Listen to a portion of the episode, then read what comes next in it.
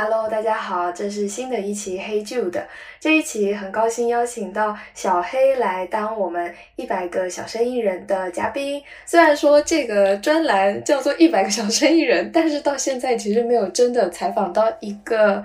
小生意人，嗯，这个专栏本意是希望采访一些不上班但是有一直在做自己事情的人，嗯，小黑正好属于这样的人，而小黑在自己的很多领域，比如萨满，还有性教育，都做了很多自己的尝试，所以小黑也算是很特别的一群人之一。今天就欢迎小黑来跟我们聊聊他的故事。小黑要不要先自我介绍一下？？Hello，大家好。Hello，大家好，我是小黑。然后我是现在生活在杭州。然后在过去的时间里，我做了呃有六年的公益机构，然后主要是在性别平等的这个领域，然后也在主要去探索性教育跟死亡教育和我们这种生命的关系到底是什么样子的。然后做了一些活动啊，做了一些这种产品啊，这种提给大提供给大家服务。给大家前行提要一下，小黑在开始做公益事业之前的，嗯，人生历程，就是小黑是读法医系的嘛？嗯，是的，是的，大学读的是法医学专业，然后在。小学的时候就有开始跟自然，然后会去探索一些跟自然、跟身体的一些关系。我我自己是觉得小黑开窍的比较早，就经历过的事情比较多，所以也就感觉说我们的年纪差不多，但是嗯，两个人的状态很不一样了。所以这可能也跟你最早期的。经历有一些关系，然后因为小黑做的事情超级多，我今天就可能只能带大家了解小黑在做性教育的这个部分。性教育这方面呢，小黑最打动我的其实是你有一个子宫的纹身，就纹在你的胸前嘛。嗯，这其实是今年才才纹的。就是，但是有这个想法已经有很多年了，好像在大概两三年前，突然间觉得好像我应该是有一个子宫的，但但是我我心里这样子想，但是我其实对自己的性别认同还是一个生理性别是男生的，所以那个时候其实我我清楚知道我自己可能并不是一个跨性别者，但是我还是会觉得好像我是应该有一个子宫。然后我就在想，那我好可以纹一个子宫在自己身上。然后有了这个想法之后，也是在今年，就是很很很有缘分，就是我在去啊泰国去进修的时候，然后认识了一个纹身师，嗯，他跟我一起在泰国呃进修。然后我就跟他说，哎，我特别想在身上纹一个子宫。然后我见到他的时候，我就说我特别想在胸前纹一个，就是就是脱口而出。呃，纹身师朋友他说。呃，OK，没问题。然后等到我们从泰国回来之后，他又在我家里给我纹了一个子宫在我的胸前。然后他会，他是临时帮我设计的，就设计了一款那样的图案。然后我觉得很喜欢。那个是说它的颜料就是红色的吗？还是是因为照片上的缘故，所以看起来像是红色的？就是红色的，就是用红色的颜料染的。然后。然后他在纹的那个过程中，就像是用刀一刀一刀割出来的感觉，所以纹那个质感我也很喜欢。就是它并不像是，可能是别的纹身是线条型的，这样子就完整的画下来。然后我的这个纹身其实就像又又有点像是被刀一刀一刀割出来的感觉，然后是红色的颜料，所以就呈现红色。对，我还是想知道为什么会突然觉得自己想。想要或者应该有一个子宫，或者说有子宫和没子宫对你来说的 区别是什么？因为其实虽然这个东西我有，但是我很难感受到它。呃，可能因为我还没生孩子。嗯，可能子宫这件事情它对应着我们呃一直在说的一种很阴性的力量，一种很一种女性的力量。然后我一直会被这种很女性的力量，被这种阴性力量所滋养。呃，在我很小的时候，或者在我过去的生命经历里，很多遇到困境啊，或者遇到一些伤害的时候，其实都是很多女性朋友站出来，然后去陪伴我成长，或者说给我很多支持。嗯嗯，所以我其实一直以来的生命里，我都会觉得女性力量是一个非常非常有力量的一件事情，因为我就是被这样的力量滋养所长大和面对我人生中的很多困境。那也是我觉得，当我成为一个更加独立完整的人的时候，我开始想，那我怎么样可以去更好的去帮助身边的这些女性朋友？然后我可能从大学一开始，就是去跟身边的女性朋友分享一些妇科知识，比如因为我是学医学嘛，然后到后来去呃，真的去很多乡村和贫困的地方做一些女性经济赋权的项目或者女性艺术赋权的项目，这样的工作做了。一段时间之后，我自己发现，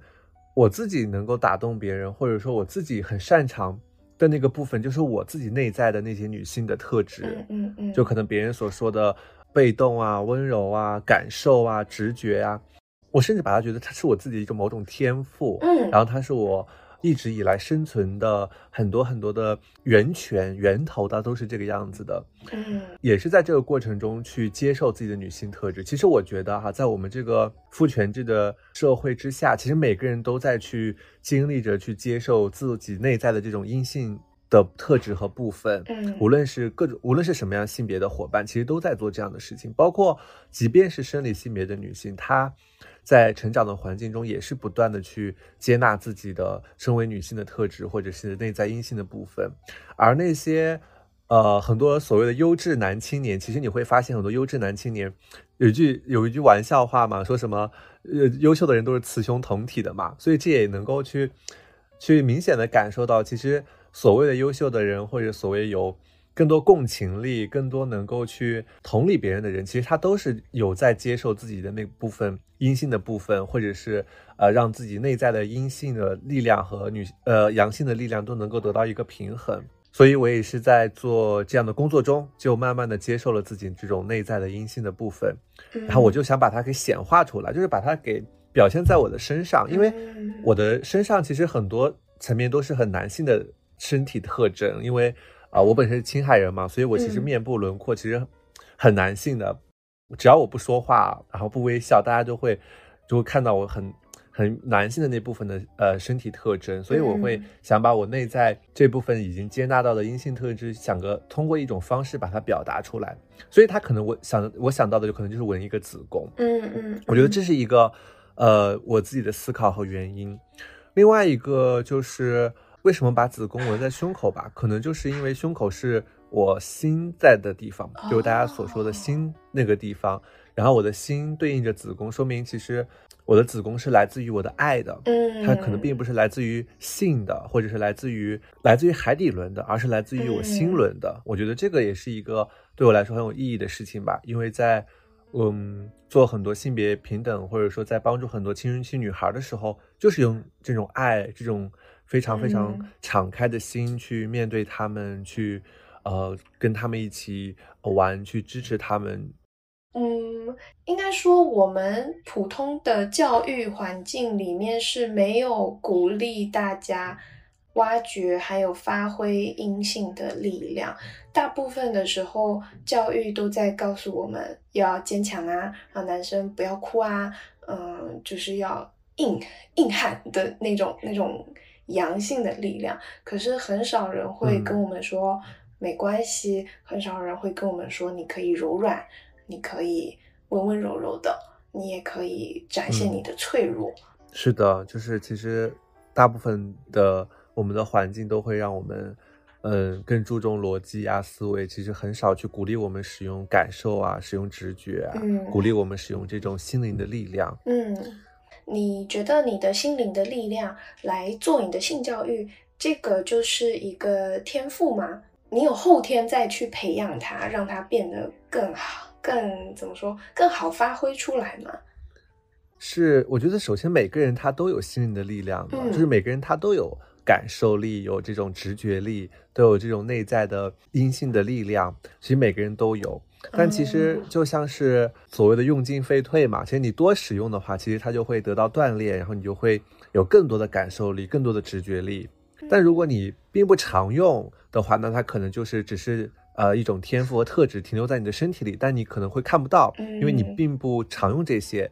但像那些比较擅长使用逻辑的呀，擅长使用思维的，他们在思维能力、逻辑能力也会变得非常的厉害。嗯嗯。但我觉得都没有好，没有坏吧。我觉得一个很思维的人、很逻辑的人，他也一样可以去做和我相同的事情，但是可能我们做的方式和方法和带来的影响和效果可能是不一样的。了解，嗯，你可不可以给大家讲讲，说你现在分别会在呃城市，也会在藏区给大家做性教育的事情？嗯，就具体来说，你在做的过程是什么样的，以及为什么会选择一个比较偏艺术还有感受创造的方式来传递这个性教育？嗯。大学三年级的时候，我开始去跟身边的女性朋友分享一些妇科知识，希望她们能够有很多的这样的医学的知识，去帮助她们更好的了解自己和关照自己的健康。快毕业的时候吧，然后有幸得到一个很好的机会，然后就呃就去徐州，就是有一个格莱美银行的项目，在那里去调研一个女性经济赋权。嗯，格莱美银行专门就是做小额信贷的，然后他会专门给女性去贷款，然后鼓励女性去做生意。这样的话，女性就会有钱，有钱的话，她就会在家里有话语权，同时她就会变得独立。他用这样的方式去赋权女性，去助力当地的性别平等的发展。呃，在那个地方呢，其实每周我会组会组织一个小组会议，就是很多女性都会聚在一起，彼此分享彼此啊在做生意中遇到的困难啊，彼此支持啊。各种各样的这样一个小组会议，就会有点像是姐妹会，但是一种或者说是一种朋辈支持，就在那个范围之内不断的去扩大。然后后来呢，嗯，我用艺术的方式，也是因为我自己的需要，呃，因为自己经历了很多与呃身体层面的创伤啊，这种身体层面的创伤，并不是大家所理解的，就是刀伤、枪伤，就是一种。呃，内在的这种心灵的创伤，但是它会表现在身体上，就是比如说我，呃，跟我的身体关系就不好，我不太知道我自己跟我的身体在哪里，我不太知道我自己哪里会不舒服，就是我跟我身体的链接是非常遥远的，所以我也经历了很长的这样一段时间，然后也经历了比较久的抑郁症，然后我就在想怎么去自救嘛，所以选择艺术的方式一开始也是为了自己去自救，然后很巧的是。呃，我就很快的找到了适合我的方式，就是我在大概一九年的时候就接触了艺术治疗。那个时候艺术治疗在国内是就是听不到什么的，但是我就是呃很很有缘分就接触到了，然后开始跟着老师学习戏剧治疗、舞动治疗，通过这样的方式先治疗自己吧，先让自己呃从那过去的创伤和那些各种各样的情绪里走出来，也是在。包括到现在吧，长达这么多久的学习体验，然后慢慢的找回了自己跟身体的关系，然后面找回了过去的自己很自由的那颗心，然后去面对了很多过去的创伤，然后后来也是很有缘分的，就加入了一家公益组织，叫有灵且美。呃，这家机构呢，专门是用去鼓励大家用身体去学习，去用去用艺术的方式去助力很多青春期女孩身心身心身心成长的工作。然后呢，就在这家公益机构里，就跟随这家公益机构去了很多乡村，然后在乡村里开展这种呃身心成长的艺术营。我们会带女孩用戏剧的方式了解青春期身体的变化，比如说乳房的发育啊，然后一些情绪的变化。我们会用舞蹈的方式带女孩去呃庆祝月经，去了解月经。嗯，然后也会了解性侵犯，然后更多的去面对她青春期可能遇到的一些关系层面的问题。然后也是有一次在云南的艺术营的时候，感觉好像一切都是很随性的，没有思考的。就我负责带女孩去，呃，跟他们去分享月经的知识。然后讲着讲着，突然间那个月经的舞蹈这个概念就来到了我的脑海里。然后呢，我就带着女孩去跳了月经的舞蹈，去庆祝了月经。这个就是呃月经之舞的，就是一开始的源源头吧。然后后来我就发现。它是一个很好的方式，带带带女孩们去了解月经和更多的去与自己的月经和解。然后我就把这个工作坊，呃，单独拿出来，就这个环节单独拿出来，又重新设计，重新去结合，呃，更多关于自然的、关于生命的、关于这种月亮的这种周期的这种概念进去，然后创造了最后的月经工作坊，然后去带很多。城市的女孩去跳月经工作坊，去跳月经的舞蹈，去庆祝月经，去重新的去看待自己跟月经的关系。刚刚也提到在藏区的一些工作嘛，其实，在藏区的工作，其实它跟乡村的会不一样，因为我自己是从藏区长大的，其实我也是先开展了藏乡村的工作，然后会觉得说，哎，乡村的工作可以这样的实现，这样的去帮助女孩。那藏区其实它也更需要，因为在我生活的那个环境，其实呃性别不平等的问题还是蛮多的，然后很多女女性她对于自我意识的觉醒还是很弱的，所以我在想怎么能够更好的去呃帮助藏区的女性。嗯，后来呢，我是在，呃，美国的一个加速器的一个项目上认识了一个美国的同学，一个女生，她是在美国专门去做那个女性生态主义的工作坊和活动。然后我就觉得哇，那什么是女性生态主义呢？什么是这个东西呢？我就去跟他单独约了个会议，然后去聊，去聊他在做的一些工作。当然，他也是刚刚起步，所以其实他很多时候也在探索期。但是那个时候我就，呃，接触了这样一个概念，就就是关于其实生态的生态是和女性是息息相关的，女性的很多的行为是可以影响生态的。然后有了这个信息。这个点的时候，我就去想，那好像在藏区是可以做的，因为在藏区呢，它有藏区独特的一套生态系统的理论，就是在很多的藏族的人的这种这种这种意识里面，他就知道如何去保护生态，他就会觉得生态很重要，所以我就去在藏区开展这样的关于生态主义、关于女性主义的活动和工作坊，通过带大家去用。去感受生态的变化和自己作为女性的那部分的一些行为，去如何去跟生态链接，如何去更好的支持生态，怎么样如何如何更好的去让生态去帮助自己，然后做很多这样的探索和体验。当然，这个也是在一个非常初步的探索期，因为女性生态主义也是一个非常新的概念，其实很多东西它都并不是很明确，所以我也是在这样的探索过程中去尝试寻找到一种。很本土化的、很符合当地生态主义的这样的一些方式，去更好的助力女性的成长。这是在藏区做的工作。嗯，说到这个真的很难开展，因为比如说在乡村做的工作的话，一般我就是跟呃在永林前美进行服务嘛。那其实永林前美是一个比较完善的公益机构了，所以有一些资助啊、资金的支持。但藏区这个的话，呃，首先。藏区当地的一些学校啊和政府，其实他没有办法给到你呃资金的资资助的，他们能够，呃允许你去做这样的实践和活动，他们已经其实已经已经很勇敢，或者已经有很多勇气信任你和敞开了，嗯，所以我其实每年在藏区的这个项目都要自己去筹款，然后自己去找一些小额的资助去做，所以这个部分还是，呃比较难开展的，所以可能一年只能只能开展一次。啊，如如果幸运的话，然后我觉得还蛮幸运的，至少稳定三年里都有一些小额资助。那今年的话，还没有申请到小额资助，所以也会想用一些别的方式去去到藏区做这样的事情。我预计可能八月份会嗯去藏区。对，如果八月份开始申请的话，可能今年就没有办法去了，所以我准备今年还是要去一次的。哦，感受到这个项目推进的时间线确实有点难度。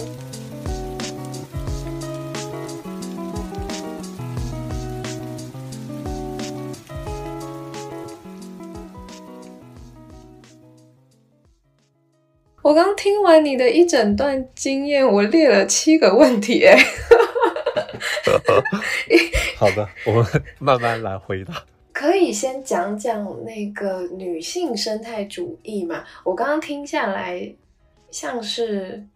女性和环境是可以有关联性的，可是他们怎么关联呢？我想不到，我唯一能想到的就是人家有说生理期就月经，某种程度上跟海浪的潮汐很像，嗯，好像也都是受到什么月亮的力量去影响的。但是再其他的和生态环境的一些关联，我就想不到了。其实是这样的，就是就是我之前有看过一本书，一本书里在。说了这样一句话，其实挺打动我的。这句话说，呃，自然赋予了女性很多的力量，而这个社社会却反其道而行之。嗯，所以当我看到这句话的时候，我觉得这句话可以去诠释生态女性主义它到底在说什么。其实它是一个。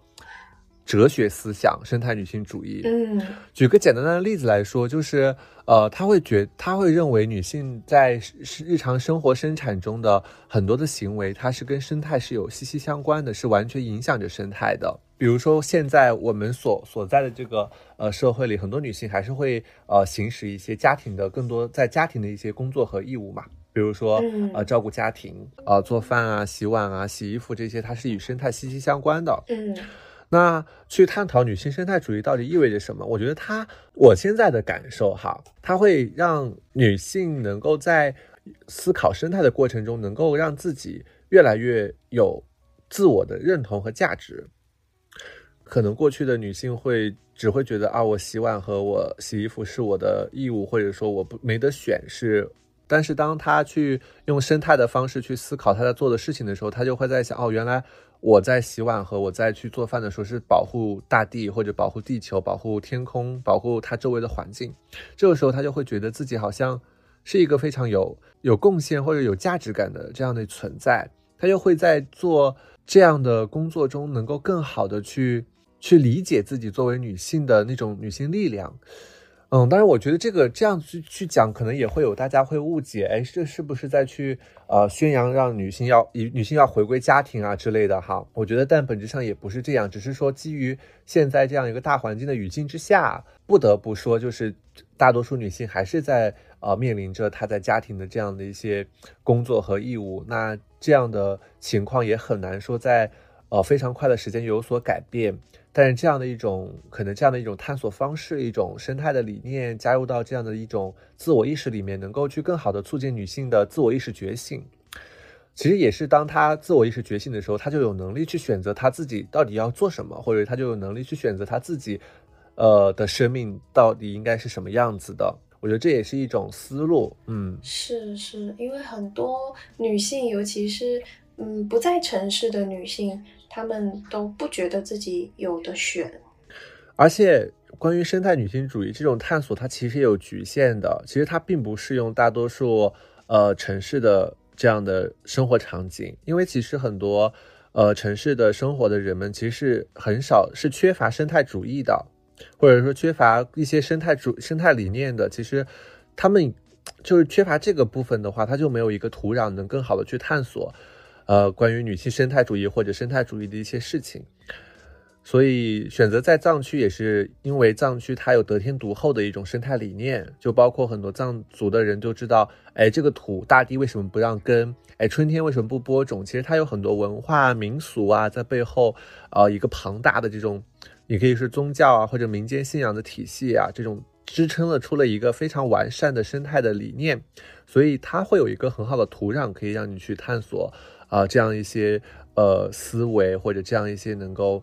更通过这样的方式去支持女性的这样的一些道路，可能会在那里会比较合适。嗯嗯嗯，呃，在城市里，你是会带大家去跳那个月经之舞吗？对，我在城市里会做这样的工作坊，然后会带很多呃女性去跳呃庆祝月经的舞蹈。用语言上能够表达这是一个怎么样的？概念嘛，这个月经的舞蹈，它是由月经是怎么来的，就是从呃输卵管到子宫这样一个过程，把它呃形象的用身体去表演，变成了一个舞蹈。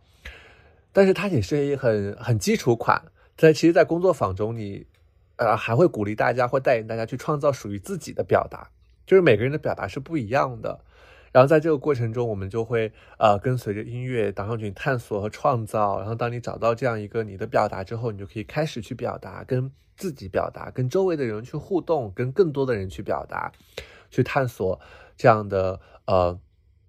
一个。庆祝月经的方式，所以我们会把当天来月经的朋友们会在最后会邀请在他可以在我们的圈的中间，然后所有人都可以啊为他起舞，去呃为去庆祝月经的到来，去去支持他，支持他在这这段月经经期中可能身体遭受的一些啊痛苦，然后更好的去啊帮助他。这样的一个工作坊其实很。大层面上就是带大家去认识内在的那种女性的力量，去认识内在这种神圣的女性，去接纳自己的月经，去重新看待跟自己月经的关系。其实，对于大多数的呃人来讲，其实是有意义的，因为在工作坊中，我们是非常敞开的，我们欢迎非常多性别的人，所以再加上可能带领的人是个男生，所以经常在我的工作坊中会有男性，然后也会有呃各种性别的。性别认同的伙伴，然后他们会在这样的工作坊中去呃去跟自己的一些性别议题去和解、去探索。我觉得这也是一件工作坊中很大、很很关键的事情。同时，这个工作坊我还想再传递的就是关于生命的周期跟自然，我们跟自然的关系。因为我们会在工作坊中去探讨月亮的周期和我们月经的周期。其实就是在去探索我们和自然这种生命的节律是否是一样的，或者是我们的生命是如何去受自然的节律影响的。这样的方式也是一种我们重新去看待自然的呃关系，我们重新去理解自然每一天运作二十四节气，自然的每一天日落日出到底对于我们来讲意味着什么。可能很多人知道二十四节气，它是对于农耕或者农作物是有很大的影响的，但其实他并不知道它对于我们每个人的身体是有如何的影响的。其实很多人他并不知道，好像就觉得啊，我在城市里，其实跟二十四节气好像跟我没有什么关系了。啊，那就是大家去深刻的去经历和体验，其实每天的日出日落，并不是意味着上班下班，而是意味着你的身体的醒来和身体的修复，这样的很很很平衡的一些能量，或者很平衡的一些。意识层面的转变，其实这个是也是在工作坊中去跟大家传递和希望大家一起去探索的部分。嗯，可以举一个例子吗？就是个人跟二十四节气的关系，因为我现在能够想到二十四节气，其实就只能想到什么冬至和夏至的时候要抽四季牌，然后 就想不到别的了，就感觉这个东西跟我很远。这个这个冬至和夏至要抽四季牌这个事情，我觉得是个智商税。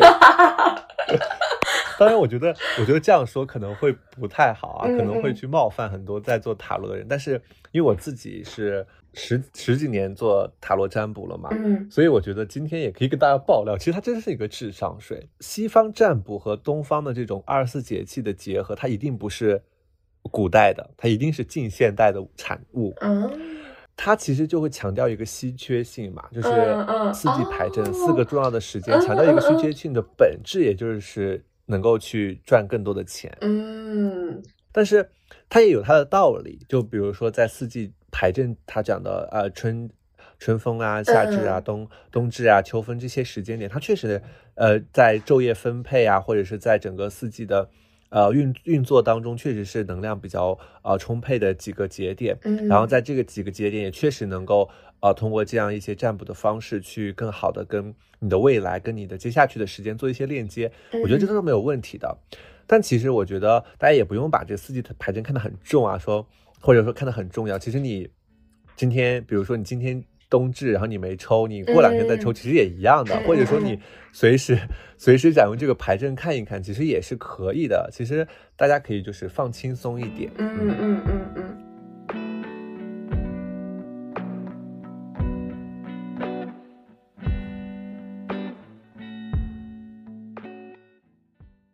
回到二十四节气与我们身体的这种关系，我是在呃去年的时候接到呃一个指引，就是要去做二十四节气的工作，然后去做二十四节气的典礼和庆祝，然后我就去做了很多庆祝二十四节气的这样的工作和工作坊，然后去通过这样的仪式或者祭祀的方式去呃把二十四节气这种古老的文化能够。带到现在的这样一个青年人的生活当中，或者是把这样的能量去带给更多的人。那我们会在二十四节气的时候，会做一些中国古代传统人民会去做的一些呃仪式和一些传统的祭祀活动。那同时，我也会去结合当下的一些呃能量的特点，去做一些呃我自我去创新一些仪式和祭祀活动，嗯，去更好的去理解二十四节气的变化。就比如说，在雨水的那段时间，比如说今年的雨水的时候，我做了一个雨水的典礼和仪式。嗯，当时我的想法就是，那个时候其实疫情刚刚解封，我们所有的生产生活真的就是好像跟疫情告别了，疫情好像真的是在我们生命中淡出了。但其实我会感觉到，其实很多时候疫情的影响还是在我们的身体里，很多时候我们很难忘记那个三年发生的所有的事情。嗯。而其实观看雨水这个节气到底意味着什么？雨水它其实是在春天嘛，然后是在立春之后的节气，那其实就是说的一种春天呢，就是有一种万物复苏，但是立春之后，其实很多事情还没有复苏。其实很多大地啊，万物是渴望一场雨水的。嗯，那这个雨水其实是洗刷掉冬天的寒冷，洗刷掉一些植物在冬天受到的创伤，所以它非常适合去帮大家清理疫情的体弥留在大家身上的一些能量。所以在雨水典礼的时候，我就会带为大家做一个这种。呃，神圣柳树的仪式，用柳树的方式去净化大家啊过去身体上的一些陈旧的事情。后来的话，其实你看，在呃，在我们有一些节气，六月份吧，芒种啊这些节气的时候，其实芒种就是很忙碌要去种地嘛，所以我会发现我那段时间超忙，我每天都在忙，我不知道我在忙些什么，但是我就每天超忙，每天都有事情要做。然后后来就可以看到，其实我的生命其实就跟这个二十四节气已经很息息对应了，就是。后来还还有一次，还有一个典礼，我觉得也特别值得说，就谷雨。谷雨是夏天之前的一个节气，那这个时候谷雨和雨水这两个节气它都是有雨或者说都下雨，那到底有什么不同呢？啊，其实很多人他其实并不知道啊，他可能觉得啊这是两个不同的节气，但对于我们内在的影响是有什么样不同的吗？首先你可以看到谷雨之后就是夏天了，那夏天其实气温就会变得很高啊，然后大家的状态都会变得更。嗯，更比较躁动啊。那其实谷雨的作用其实是做一个保护，保护我们不再不不太受到夏天这种燥热啊的情绪影响，不受到这种夏天高温的影响。所以在谷雨的时候，我做做了一个这种类似于护身符的仪式或者保护的仪式，借助谷雨的能量去更好的去保护我们，去进入到接下去的夏天。那也是在那个典礼和仪式当中呢，很多伙伴。呃，在做完这样的事情之后，他自己能在夏天能够过得很好。包括现在，呃，我自己也会在夏天中，对于那部分夏天燥热的部分，会感受非常的，呃，没有像之前会特别的燥热。就天气一热，你会觉得很燥，会这种这种情绪会变得非常非常的少。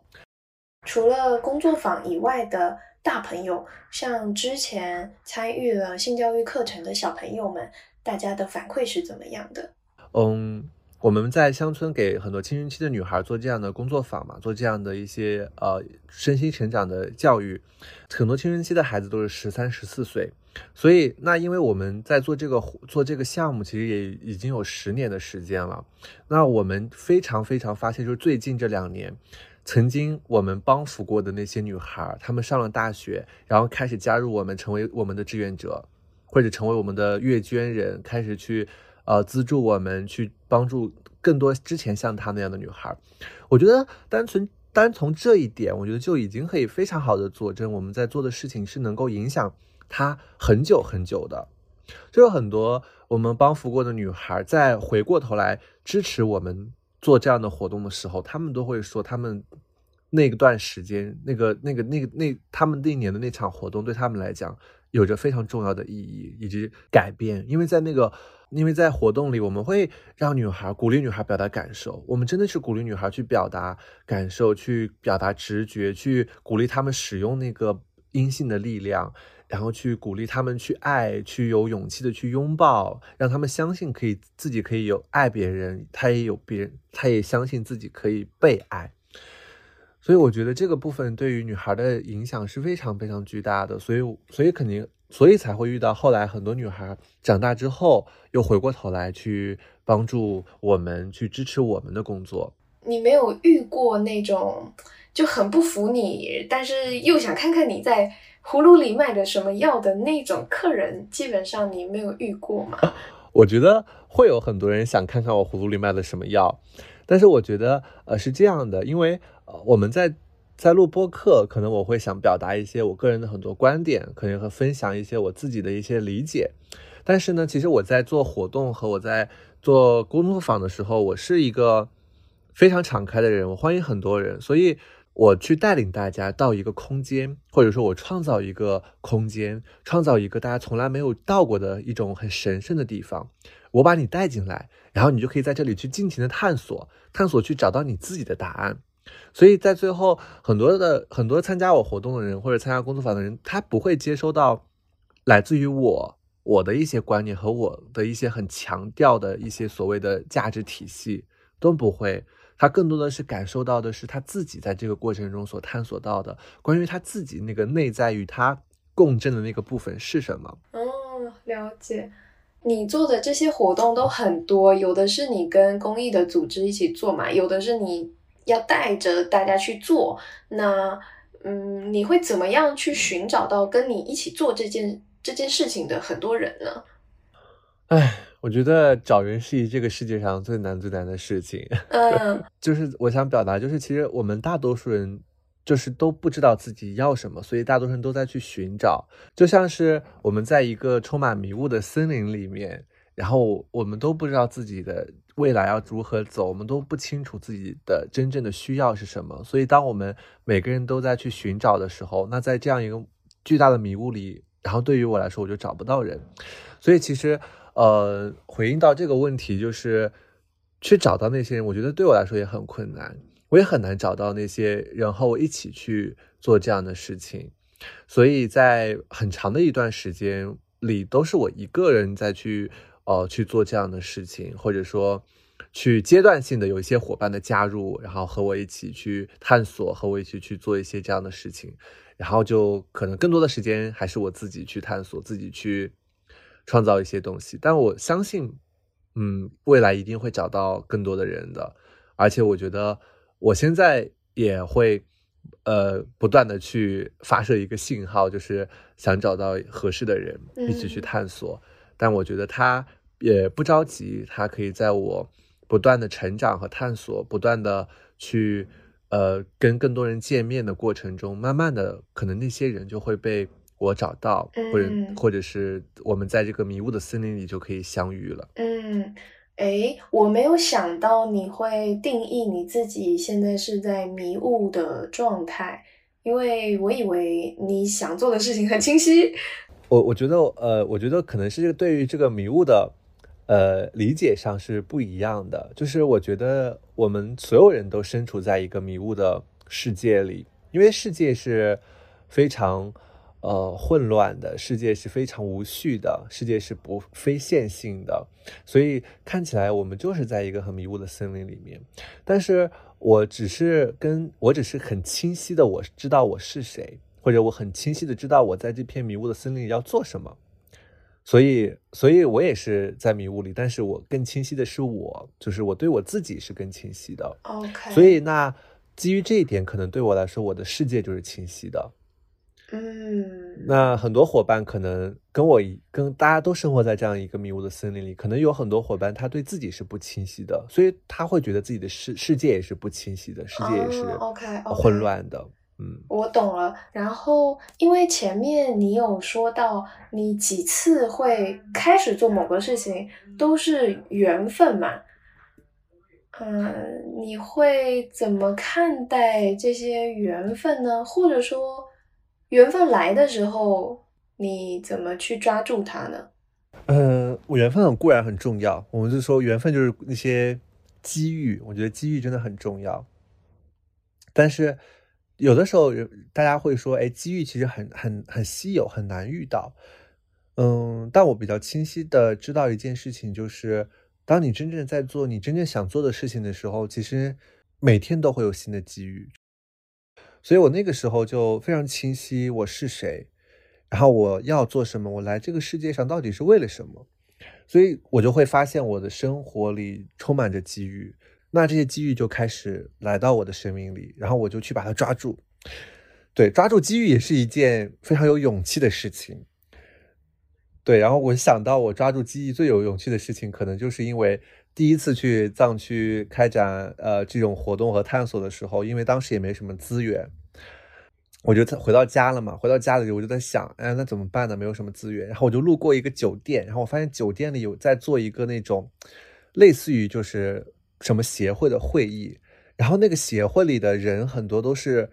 我在藏区做事情需要的一些资源，然后我就发现，哎。怎么会都聚在一起呢？然后我在想，那这样吧，等他们会议结束，我就冲进去，然后去去找我的资源，然后我就真的这样做了。我就问那个呃酒店的服务员，我说他们活动几点结束？然后那个服务员说五点半。然后我到五点半结束之后，我看他陆陆续续里面比较乱哄哄的，然后我就冲进去，然后我就拿起话筒做了一个五分钟的我项目的 pitch，台下就找到了非常多的资源。我觉得最重要的事情还是要去清晰到底自己想要什么。我觉得这个还是很关键的。我觉得你可以花很长的时间去清晰这件事情，比如一年两年。但因为因为当你很清晰你自己要去做什么的时候，你后面在做事情会变得非常的快。但如果你对自己很不清晰，或者说不知道自己想要什么的时候，其实你碌碌的去浪费很多年的时间，你会发现那只是浪费。我觉得倒不如还是去探索一下自己，花花几年时间都可以，因为你会发现这些年的岁月是值得的。你可能当你真正找到你自己想要的那个东西的时候，你可能花了一个月，你就。活成了你自己想要的样子。在没有找到自己之前，vs 找到自己要做的事情以后，你觉得最大的差别是什么？就是我怎么样确认这个东西就是我想做的？哎，这个问题也很难回答。嗯，因为我觉得我自己找到自己想要做的什么事情，就是可能太早了。就是我七岁的时候就知道我自己要做什么。所以你问我那个差别，就是在于回想那个七岁之前和七岁之后。但是七岁之前、七岁之后很难界定，因为我已经忘记当时会有什么的感受。嗯嗯。但是很明确的一点就是，你会更有使命感。它不是一种打鸡血的使命，就是当你清楚的知道你自己真正的需要和你自己要做什么的时候，你并不会像打鸡血一样，你会很清楚的知道这件事情它是需要我用一生去完成的。然后你又会有很深刻的理解。你与世界上的所有的东西都是有关系的，你为整个世界负责。这个事情可能听起来有点个人英雄主义，但你确实是。我们都为我们呃我们身边的环境负责，我们我们我们都为我们每天要去喝的水要负责，因为你要喝纯净的水，那你就要为这个纯净水负责。你要去吃干净的饭，你就要去为这为这个干净的饭负责。你想要一个干净纯洁的关系，你就要为这个干净纯洁的关系负责。所以这样去理解，你会发现我对整个世界都要负责。但这种负责并不是有压力，你会感觉不到压力，或者或者说，就它并不是一种压力的责任，而是你有从你内在生发出来的一种你跟。世界的关系变得更紧密，或者你跟自然的关系变得更紧密，你不会觉得你跟自然是是对立的，你会觉得你就是自然的一部分。所以我觉得这个也可以是你找到关系中的很找到自我、自我使命的一个很重要的感受和感觉。嗯嗯嗯，好感动哦！你是一直没有上班，然后以。项目参与的方式在做这些事情吗？还是其实以前有上班过，但是现在就没有？我也就是也不算上班吧，就是有，其实大多数也是项目参与，然后有去有去跟大家一起合，就是有在做一些创新教育之前，然后也是有加入过一些创新教育的公司去。做不过工作的环境非常的 chill，也不需要坐班，然后呃也是也是工作的方式也很项目制，所以也算是上班，但是也上的不是主流的班。嗯嗯嗯，你会不会担心过你的谋生问题？以及我我在想，我觉得你有可能是不担心的哈。所以如果你不担心的话，你是怎么看待这个事情？也可以跟大家分享一下。我觉得我之前有段时间是担心谋生问题的。哦，嗯，我在疫情刚刚爆发的时候，我其实，呃，那个时候有担心谋生问题。那个时候的很担心谋生问题的原原因，是因为我做的很多工具东西是项目制的，然后因为疫情，很多事情是没有办法开展的，所以就没有了收入。所以当我经历了，我就经历了完全没有一分钱的那段时间，两个月的时间，然后我当时就非常担忧我的。担忧我的未来，担忧我的收入，但是当我真正的体验了身无分文的那个阶段的时候，我就觉得没有什么可担忧的。就当我度过那个阶段的时候，我觉得其实还蛮神奇的，不就是一种好像破罐子破摔，好像我已经经历了这种极致的匮匮乏，好像我发现我真的不匮乏，反而我会更加的关注我的精神，我会在我的。内在走到更深处，然后我又发现，哦，原来我的内在有一个巨大的宝藏。然后那个时候我会发现，哦，我根本就不匮乏。嗯。然后我就非常的富足。然后到现在为止，我就感觉不到匮乏，或者说我不会觉得自己担心自己的谋生。我觉得人无论怎么样都可以生活下去。而且我也相信，如果有一天我无法生活下去，或有一天我饿死了，或者有一天我没有了生活下去的这种这种机会的时候，那其实就意识就那就其实就意味着一件事情，你知道吗？这件事情就是我做的事情，它让更多的人受益了。我做的事情让更多的人得到了感受，这个世界不需要我。那我觉得这是一件很喜悦的事情，因为我完成了我的使命。那那我就可以就可以很很洒脱的离开这个世界，然后当我想到这个一件事情的时候，我发现原来哦，原来我活不下去是一件很喜悦的事情的时候，我觉得哦，我还蛮期待有一天我活不下去，我还蛮期待有一天我无法谋生，那就意味着大家所有人都跟大地在一起了，大家所有人都跟大地母亲在一起了，我觉得那个是我最想看到的画面，那个是 很喜悦的一件事情。嗯，那因为你做了很多可能不走寻常路的事情嘛，你身边是不是也都是一群不怎么上班的人？然后你觉得大家呃褒义的混在一起，有没有什么共同点？我自己会觉得哈，因为我过去做了呃公益机构的一个经验，就是就是小众圈子千万不能小众圈子混在一起，这样越混越小。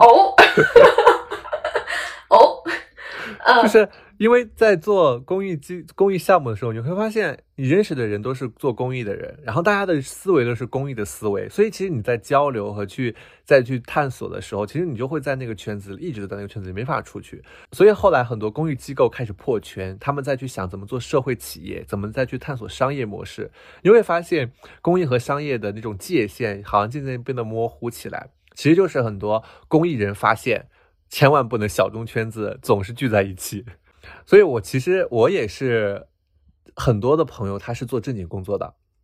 然后，因为因为我自己的大学同学，他们都考公啊、考研，他们都成为警察去做法医，所以其实很多他都是铁饭碗。然后有这样的朋友，然后也有很多朋友在公司工作啊，做一些正经的工作。然后我自己会觉得，就是破圈对我来说很重要，因为如果说像我做这种小众的职业，然后我身边的人都是做小众职业的人，然后。然后大家都是一穷一穷二白的，大家都是每天生存不怎么样的，然后每天傻傻乐呵呵的，然后聚在一起，然后讨论这个讨论那个。其实，其实你会发现，我我们会变得越来越狭小，就是在这个圈子里，我们会越来越小，越来越小。本身它就是一个很小众的圈子，然后那加上我在做的这个事情本身就是要分享出去的，所以我对我来说，我就是要去分享出去，我要去在不同的圈子里混着，就是我要去运动的圈子里。呃，各种各样的圈子里面去认识一些人，去交流，去跟他们分享。我觉得这也是我我对于商业的理解。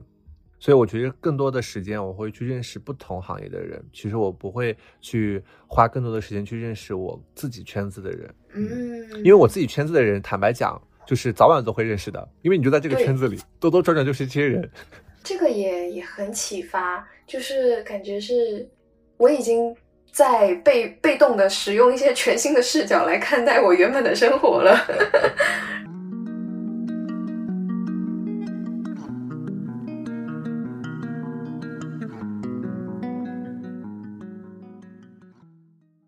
我们在前采的时候，小黑有说到，你会关照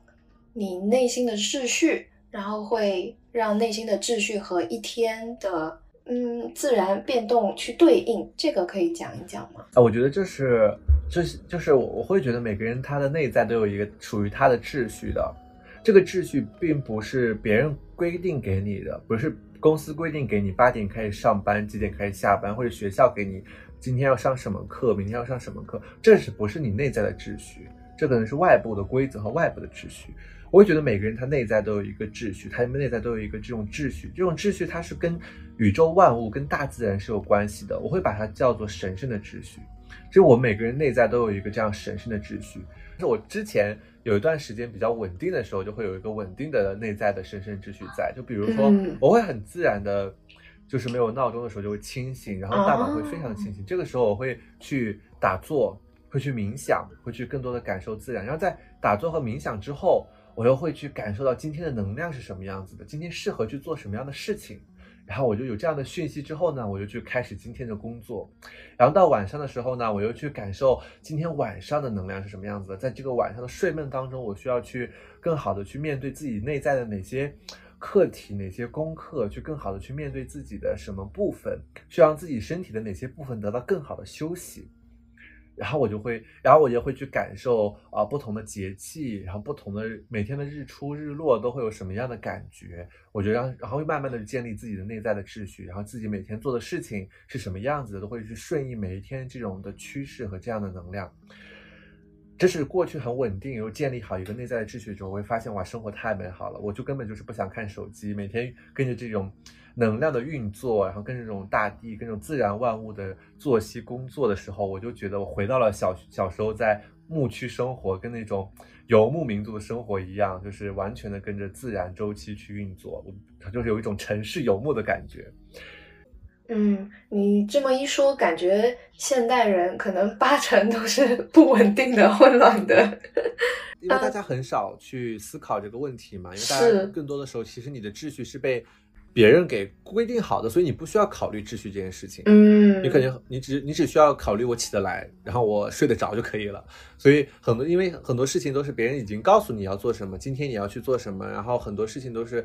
是别人都已经安排给好给你了，所以你就不需要去考虑这个事情。所以当你不考虑这个事情的时候呢，你可能你的内在秩序其实一直都是没有被建立的，然后你只是按照一个外部的秩序不断的生活。嗯，所以当有一天。你要重新的去思考你内在秩序的时候，其实那个当下其实是你会发现你受够了外部的秩序，你对于外部秩序的这个部分，你觉得你无法再接受了。我觉得这就是很多人对于想要离职或者说想要逃离某个生活环境很很大的一个原因，就是他对于他现有的秩序发生了巨大的冲突，他不想再去用这样的秩序生活。但那个但他又发现他自己又没有什么新的秩序，这个时候他就会很矛盾啊，很痛苦。其实说白了。你你想离开这个工作，你说你真的离开了，其实也没那么痛苦。其实痛苦的就是你想离开，但又离不开的那个心情，对吧？所以那个想离开又离不开的心情，就是你外部的秩序出了，呃，就是你不想接受外部的秩序，然后你又没有一个内在的秩序，所以你就会矛盾和痛苦。呃，很多人现在会经历这样的一个阶段，然后这也是我遇到很多朋友来参加活动或者来找我做一些治疗的时候，当下很重要的一些问题，那我就会帮他重新梳理。去帮他用一些方式建立他内在的秩序。嗯，因为你有很多在做的事情嘛。虽然说我自己看完还有听完你的说法以后，我会觉得你在做的就是一种创造，还有重建连接。然后，那可能性教育或者是身体月经，嗯，萨满这些都是外部的表现形式，但是它。有一些共同点，然后我想听听你会怎么样看你自己，还蛮有趣的这个问题。就是昨天半夜的时候，突然间发了个朋友圈，嗯，说什么？我就说没有我的时候我是谁？然后我就在想，好像很多时候我们在寻找一种身份，尤其是在这样的一个社会，我我会发现很多人在去成为疗愈师之类的，我会发现很多人在追求一个身份，萨满或者疗愈师或者舞者。然后我就在想，那寻找到这个身份之后，它其实又有什么意义呢？其实也没有什么太大的意义。没有这些身份之后，难道我就不再是我了吗？所以，当你在问我我是谁的时候，我其实就很想回应，就是昨天晚上我半夜所写的，就是其实我只不过就是像自然不断起伏的一个男孩，一个孩子，一个敞开心扉的鸽子，一个自由舞蹈的小鹿，其实就很简单，对。其实，其实，其实过去我也会有挣扎，就是我也会，因为我自己我是家族世袭的萨满嘛，所以我就会想，哎，难道萨满就是我的身份吗？萨满就是我吗？我就是萨满吗？但我最近或者说，我慢慢的意识到，其实我也并不是所谓的，就是我也并不是萨满，萨满也并不是我。那我到底是谁？然后我其实就会思考，那没有这些身份的时候，我是谁？后来我就感觉到，其实我就很简单。我就是很很很很纯粹的一个状态，其实我不需要去在意那些身份，我不需要去在意那些呃别人对我的定义，因为其实所有的身份，当你自我去定义这些身份的时候，它是没有意义的。所有的身份都应该交由给别人，交由给外物万物来定义你。我觉得是这样子，就是你自己说你自己是疗愈师是没有意义的。但如果有一个人因为跟你接触，因为跟你在一起，他得到了疗愈，他说：“哇，你真是个疗愈师，这是有意义的。”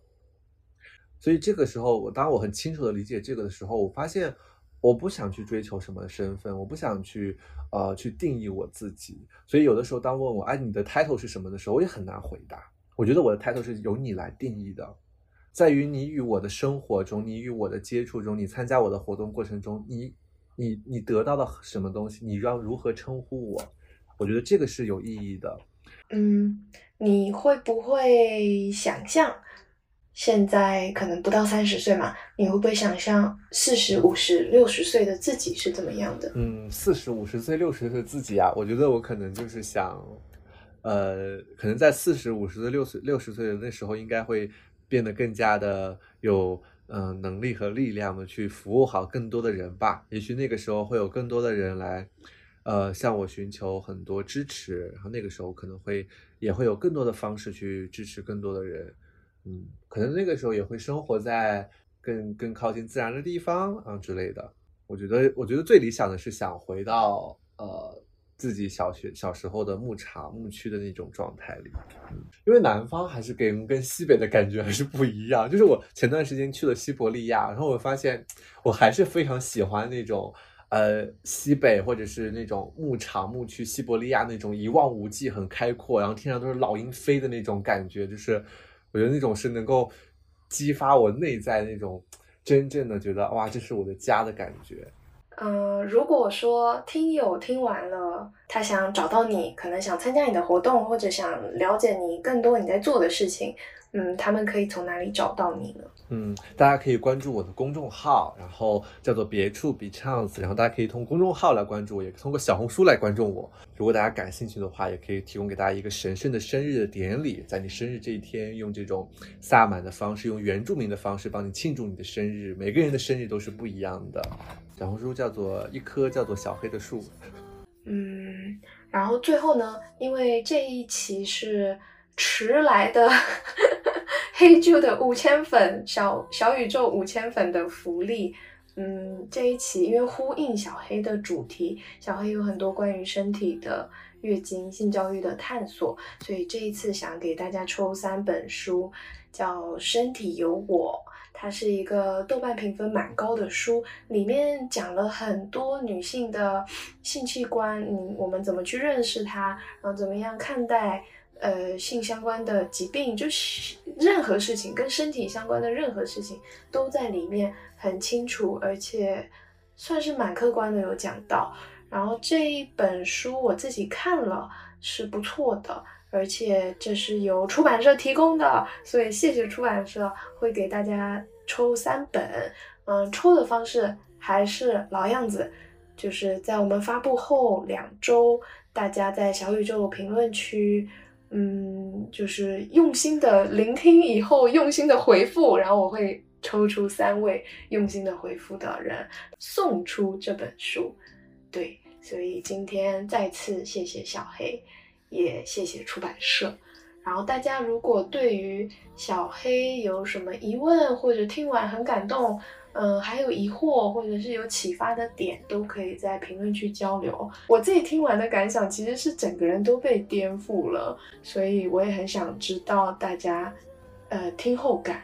对，谢谢小黑，谢谢大家，谢谢黑柱的粉丝们。好哦，那我们这一期就先到这边。好呀，拜拜。